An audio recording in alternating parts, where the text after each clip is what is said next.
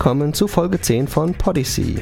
Hoffentlich die letzte, die unter meinem Umzug leidet. Die Telekom war tatsächlich schneller als mein Internetprovider und so warte ich noch immer auf meinen DSL-Anschluss. 2007 war ein Jahr voller Veränderungen für mich. Mein erstes Kind, ein neuer Job, ein Haus gekauft und der Start dieses Podcasts waren die herausstechendsten Ereignisse.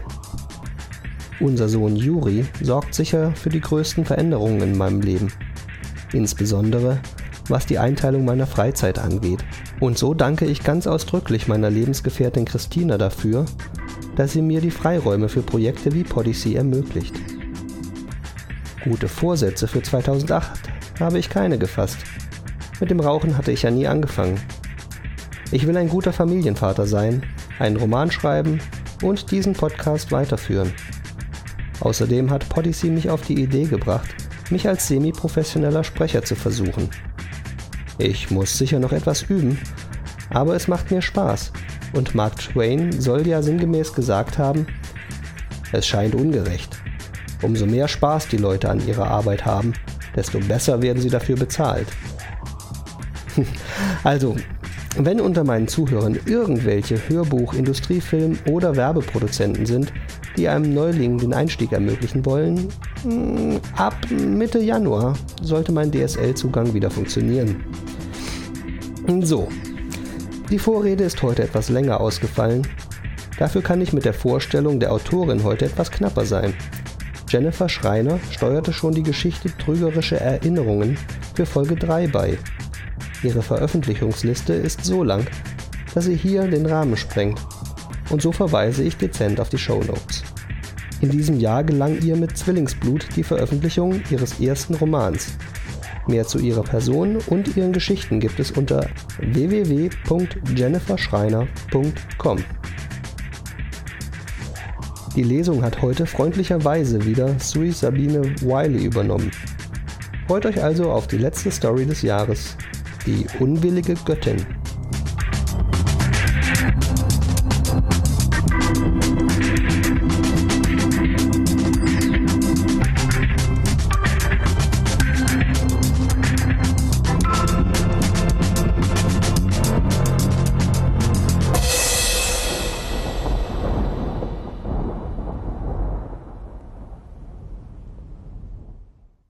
Unwillige Göttin von Jenny Schreiner Leises Gemurmel weckte mich auf, besser gesagt, es verhinderte, dass ich wieder abdriftete, zurück in die Dunkelheit der Träume.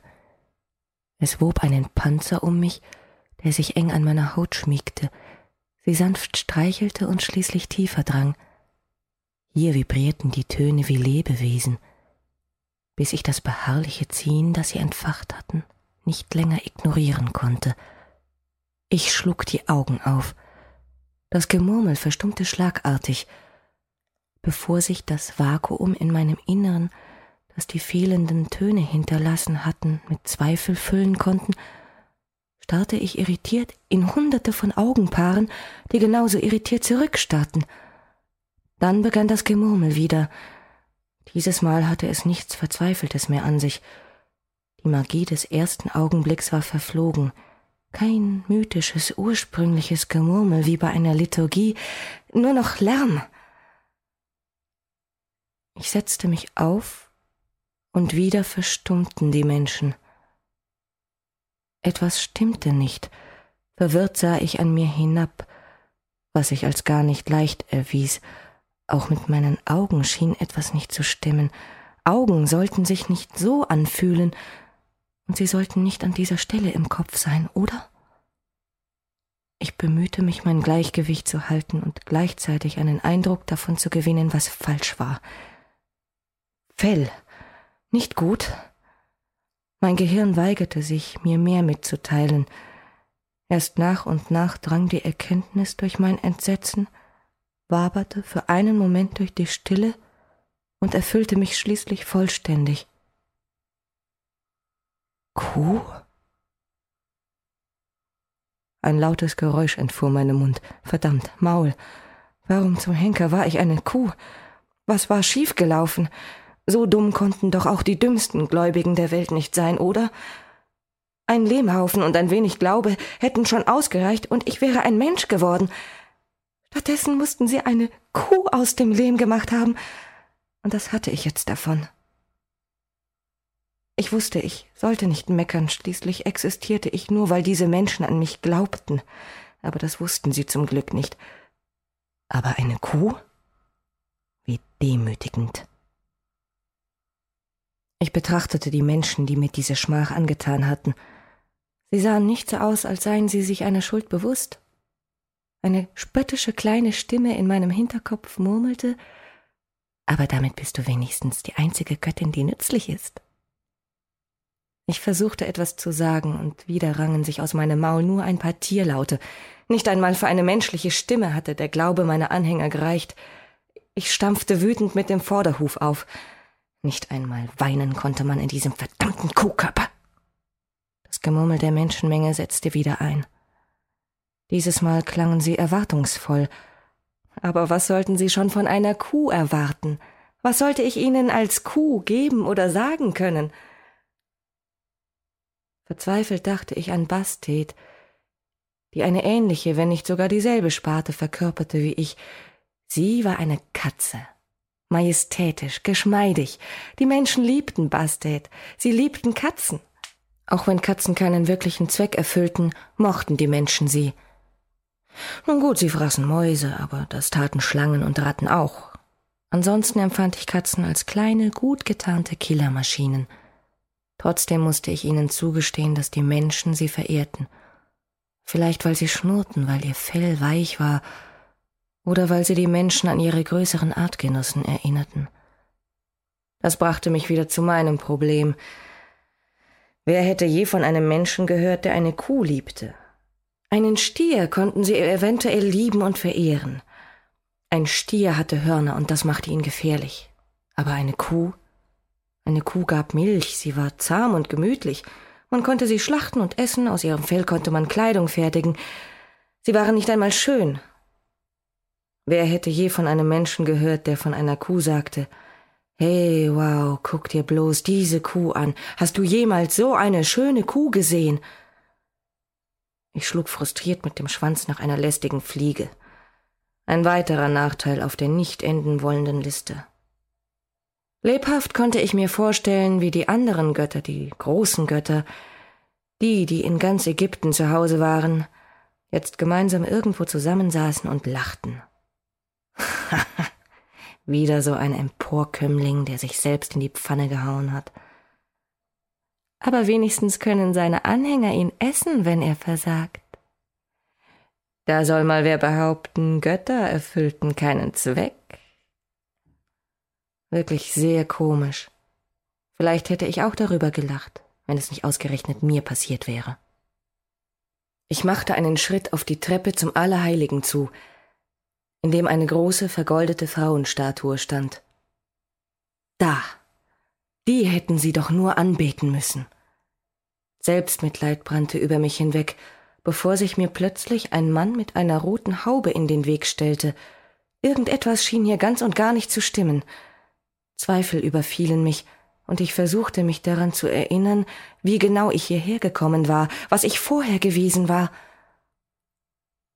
Ein Wispern in der Nacht, ein unruhiger Traum, ein Gedanke, eine leise Stimme. Ich erinnerte mich an Jahrzehnte, in denen ich mit den anderen Stimmen im Wind geflüstert hatte, bis das Mädchen kam.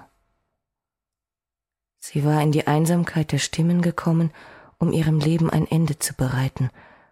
Aber das wollte sie gar nicht wirklich. Sie war nur verzweifelt, weil ihr nie jemand zuhörte, weil weil sie nicht mehr glaubte. Die anderen Stimmen erkannten das nicht, sie gaben ihr Recht und schmeichelten ihr. Aber was nutzt ein toter Gläubiger, nur eine weitere Stimme im Wind.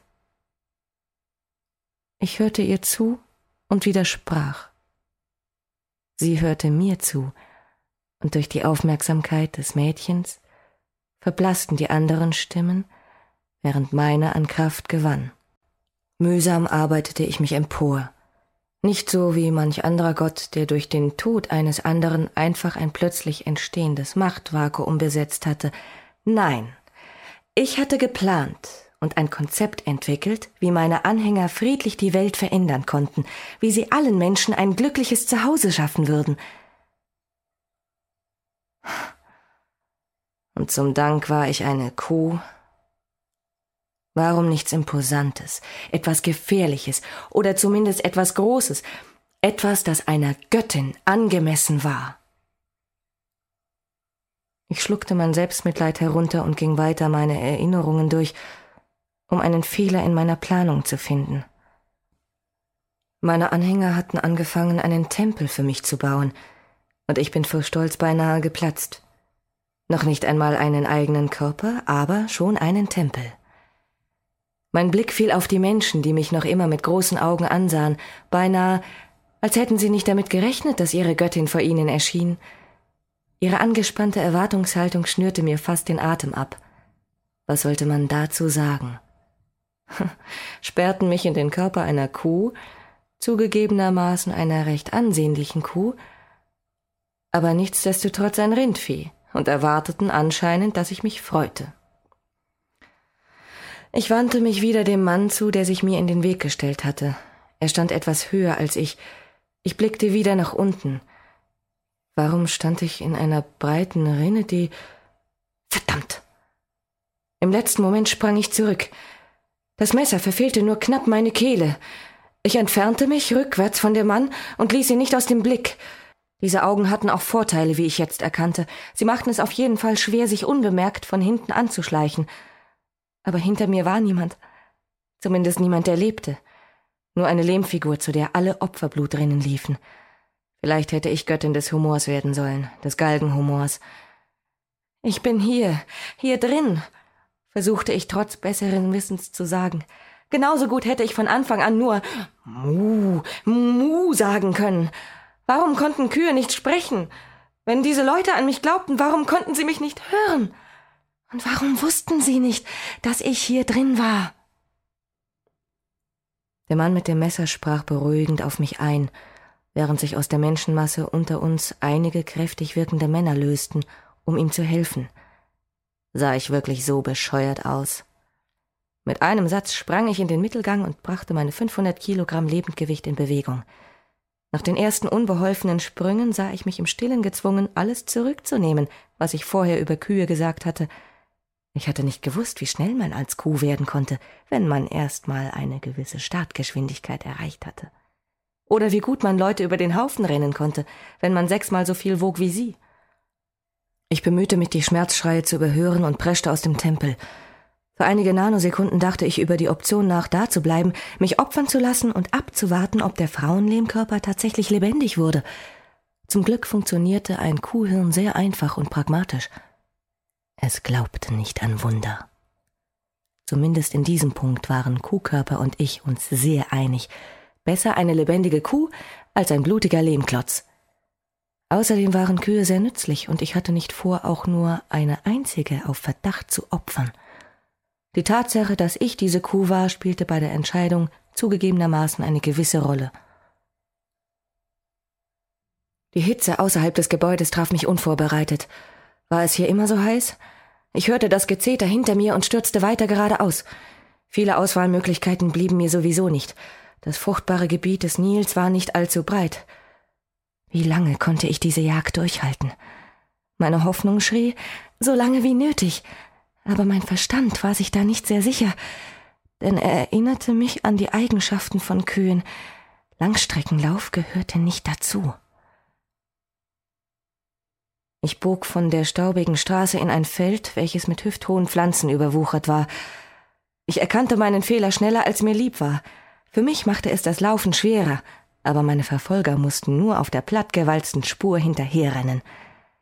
Ich schickte ein stummes Stoßgebet zum Himmel, in der Hoffnung, dass irgendeiner der anderen Götter nicht lachte, sondern Mitleid mit mir hatte. Beinahe im selben Moment änderte sich die Konsistenz der Luft um mich herum, wurde zähflüssig und verlangsamte meinen Lauf noch mehr. Verzweifelt kämpfte ich mich vorwärts. Hatten sich jetzt auch noch die Götter gegen mich verschworen? Mit einem leisen Geräusch gab das unsichtbare Hindernis nach, so plötzlich, dass ich fast gefallen wäre. Schlagartig verstummten die Menschen hinter mir. Ich drehte mich um, doch es war niemand mehr zu sehen. Dankbar atmete ich ein, und mir wurde klar, dass ich ohne die fremde Hilfe nicht mehr weit gekommen wäre. Wie von außen nahm ich wahr, wie verschwitzt ich war, wie sich mein Körper bei jedem Atemzug aufblähte und wie sehr meine Vorderbeine vor Anstrengung zitterten. Eine Bewegung in meiner unmittelbaren Nähe ließ mich herumfahren. Die Frau, die in einem kleinen Meer aus niedergedrückten Pflanzen lag, starrte mich genauso entsetzt an wie ich sie. Als sie erkannte, dass ich nur eine Kuh war, ließ sie sich mit einem Seufzer der Erleichterung wieder zurücksinken. Dich muss der Himmel geschickt haben, murmelte sie leise, bevor sie die Augen schloss. Ja, so ungefähr stimmte ich ihr stumm zu. Sie zuckte krampfartig zusammen. Ich trat leise näher. Schweiß stand ihr in dicken Tropfen auf der Stirn und sie schien schreckliche Schmerzen zu haben. Sie riss die Augen auf und stöhnte. Wehen, erkannte ich und leckte ihr tröstend die Stirn.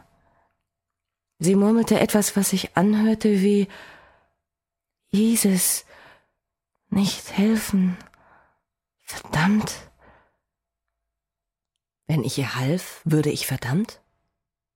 Lächerlich. Ich bin eine Kuh. Womit wollte man mir drohen? Sie war allein und sie hatte Panik. Natürlich würde ich bleiben, Verdammnis hin oder her. Plötzlich wusste ich, was sie meinte, was geschehen war. Ihr Gatte Osiris war tot, ermordet von seinem eigenen Bruder Seth, der seine Rache durch den Tod des Ungeborenen vollenden wollte. Isis glaubte, Seth würde es dabei auch in Kauf nehmen, mich zu töten. Der Gedanke machte mir keine Angst nicht einmal mehr ein mulmiges Gefühl. Wenn er meinen Tod wollte, bitte. Irgendwo da draußen liefen ungefähr 2000 Gläubige herum, die das auch wollten. Sollte er sich gefälligst hinten anstellen. Isis schrie und riss mich aus meinen selbstgerechten Gedanken. Wieder eine Wehe. Wie sehr wünschte ich mir, ich wäre ein Mensch und könnte ihr helfen. Sie verdrehte die Augen. Ich wünschte, ich könnte ihr sagen, dass der Kopf des Kindes schon zu sehen war, die Göttin bäumte sich noch einmal auf, dann fiel sie zurück. Das Kind war auf der Welt. Isis? Isis! Sie hatte die Augen geschlossen und bewegte sich nicht mehr. Ich stupste sie vorsichtig an, keine Reaktion. Ich blies ihr ins Gesicht. Nichts. Das Kind fing an zu schreien, grundgütiger. Ich bin eine Kuh, Kleiner, ich kann dir nicht helfen. Isis, verdammt! Vorsichtig leckte ich das Blut von dem Kleinen ab. Es beruhigte sich für Sekunden, doch als es trocken war, begann es wieder zu schreien. Durst, hörte ich es in meinen Gedanken kakelen. Ihr Götter helft. Isis? Sie bewegte sich noch immer nicht. Ihr Blick war immer noch schmerzverzerrt und die Anstrengungen der Flucht hatten tiefe Furchen in die ansonsten edlen Züge gemeißelt. Bitte, Durst, klagte der Junge in meinen Gedanken. Als ich mich zu ihm drehte, erschrak ich. Sein kleiner Körper war blau angelaufen und wirkte aufgequollen. Auf einmal wusste ich, dass auch ihn die Flucht fast umgebracht hätte. Oder es vielleicht noch tat, wenn Isis nicht bald aufwachte. Isis, bitte!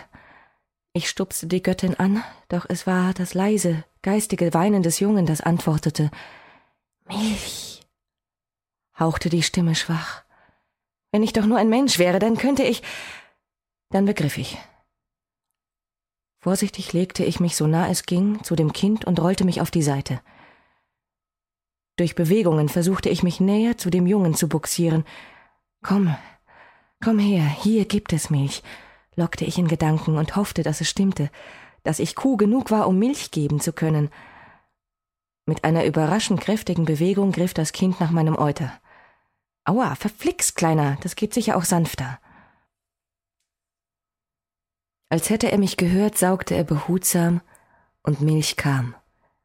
Sag ich doch, nützlich. Erleichterung durchflutete mich in breiten Wogen und ich gab mich ihr hin, während der Knirps seinen Appetit stillte. Schließlich schlief er halb auf mir ein. Er fühlte sich überraschend lebendig an. Ich lachte und stutzte. Ein Lachen? Ein echtes Lachen? Unwillkürlich fasste ich mir mit der Hand an die Lippen. Dann starrte ich meine Hand an und spürte, wie mir Tränen die Wangen hinunterliefen. Trotzdem riskierte ich einen Blick auf den Rest meines Körpers. Wunderbar. Perfekt. Vorsichtig hielt ich das Kind, während ich aufstand. Ja, diese Bewegungen fühlten sich richtig an. So hatte ich mir das von Anfang an vorgestellt. Leise trug ich das Kind zu Isis. Ihre Augen waren noch immer geschlossen, aber ich konnte das Heben und Senken ihres Brustkorbes erkennen. Ich hockte mich neben sie auf den Boden. Es ist tot, Arthur. Ich habe verloren. Ich habe alles verloren. Ihre Stimme war nur ein Hauch im Wind. Seth hat gewonnen. Behutsam strich ich ihr mit meinen Fingern über die Wangen. Hat er nicht, beruhigte ich sie. Göttin riss verwundert die Augen auf und betrachtete mich erstaunt. Ich lächelte und hielt ihr den kleinen Jungen hin. Es lebt. Und ich? Ich lebte auch.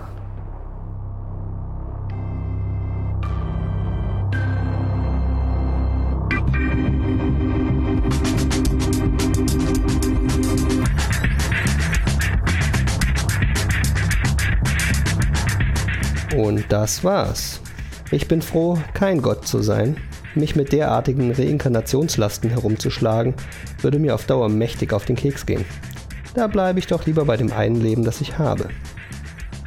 Odyssey ist eine Produktion von Jens Hartmann und steht unter der Creative Commons 2.5 Deutschland Lizenz. Die unentgeltliche Weitergabe ist gestattet. Bearbeitung und kommerzielle Nutzung sind ohne ausdrückliche Erlaubnis untersagt. Das Urheberrecht für die Geschichten liegt bei den Autoren. Odyssey ist kostenlos, aber nicht umsonst. Bitte unterstütze uns dabei, die Autoren zu bezahlen. Mehr dazu unter www.podyssey.de. Wenn du kein Geld übrig hast, bist du trotzdem eingeladen, deine Kritik zur Story auf derselben Website abzugeben. Und dort erfährst du auch mehr dazu, wie du eigene Geschichten einreichen kannst. Ich wünsche euch allen einen guten Rutsch ins neue Jahr. Wir hören uns.